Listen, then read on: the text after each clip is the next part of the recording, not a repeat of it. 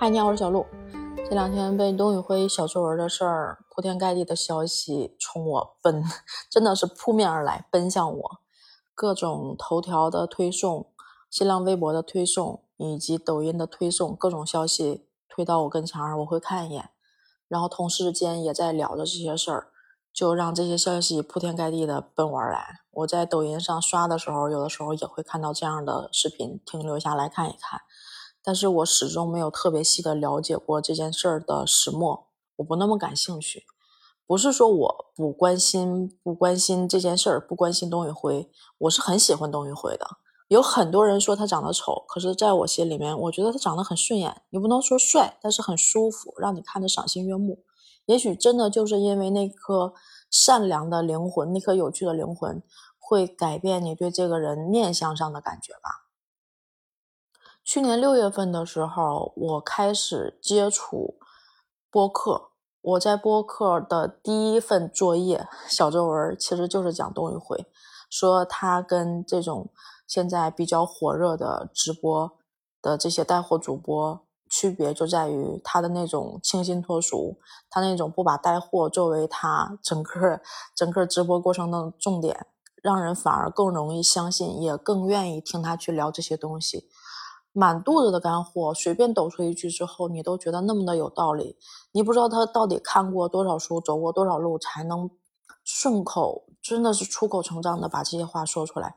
即使像今天说小作文，说很多人这个东西是别人给他写的，真假我不知道。即使是真的又怎么样？就是可能每个人说出来的感觉也都不一样。就是因为可能今天董宇辉站在这里面，你就相信他，你就信任他。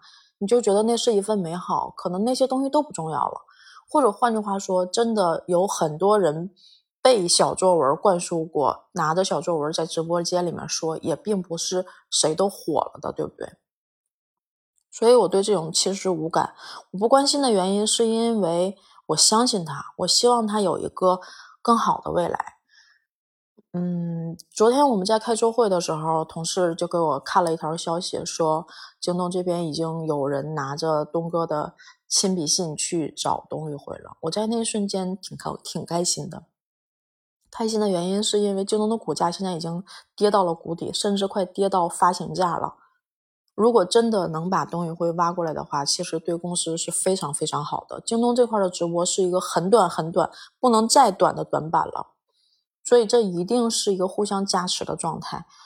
另外，我觉得从从就是这种大的企业来看的话，京东也是一个选择。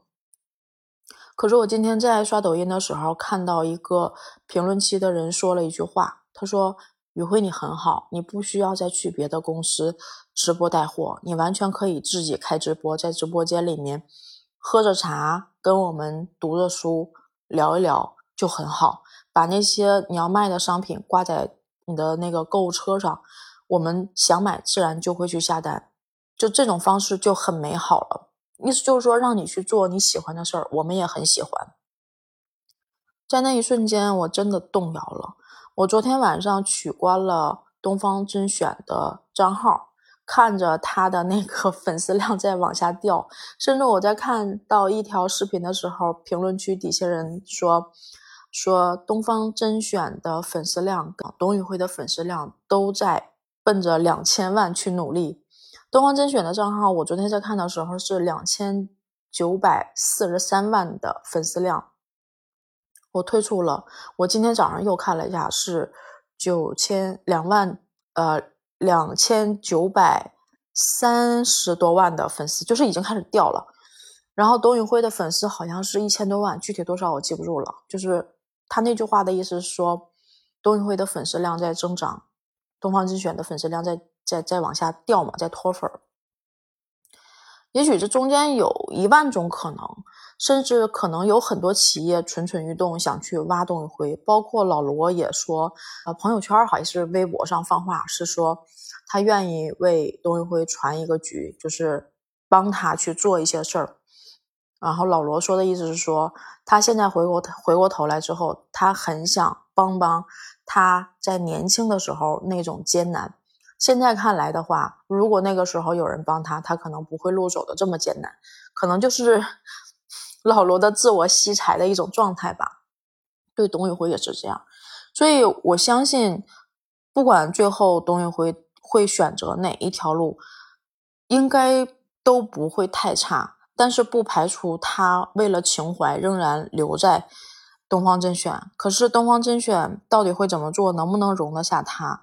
包括现在看那个宣传册上，小孙已经是 C 位了，那十五个人里面没有董宇辉。那个宣传图上都说明了一切，甚至东方甄选真的删掉了董宇辉所有的视频，就是在东方甄选的那些视频集里面是没有董宇辉的视频的，都说明一些东西。今天早上还听到一条消息说，小孙这边要辞职离开离开新东方东方甄选吗。但是这些信息我觉得都对于我来说，我真的觉得都很轻，都不重要，都是飘过去的浮云。最后，董宇辉怎么选，那是他自己的事情。我不由得想起来，小的时候，我们在家里被爸妈管上学的时候，爸妈会说：“你不许干这个，你不许去，不许做那个，你不许没有写完作业就跟同学出去玩，你不许在同学家留宿，啊，你不许太晚回家，就是什么都是不许，不许，不许，不许。”然后就觉得，如果能够，呃，想做什么就做什么就好了。这个是我小时候对自由的理解，但是今天我再一看的时候，我觉得自由是你想不做什么就不做什么。就比如说我现在在上班，在公司，如果我不想干那份工作，我可不可以不干？如果我想拒绝某一个人，我可不可以拒绝？我可不可以有说不的权利？我可可不可以有这样的选择？成年人的艰难就在于。这个社会好像很大，这个世界好像 就是那么多那么大，但是能够允许你说不的机会有多大呢？包括像现在，嗯，中年人，不管男人还是女人，基于生活的压力，然后孩子的教育成长，老人的养老问题都很重，在这个社会中都是苟且的活着，你有多少资格说不？你不想去做那件事儿呢？所以，这是我觉得长大了之后自由的理解，就是我可以想不做什么就不做什么。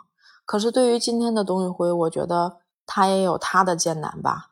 如果他能够选择他想要去做的，和选择不做他不想要去做的，这就是自由吧。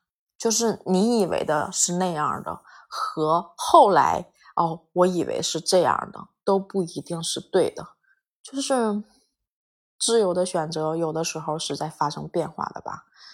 也不管最终董宇辉会有什么样的选择，我我选择坚持相信他，支持他，这也许也是一种自由。好了，小鹿就说到这儿吧，拜拜。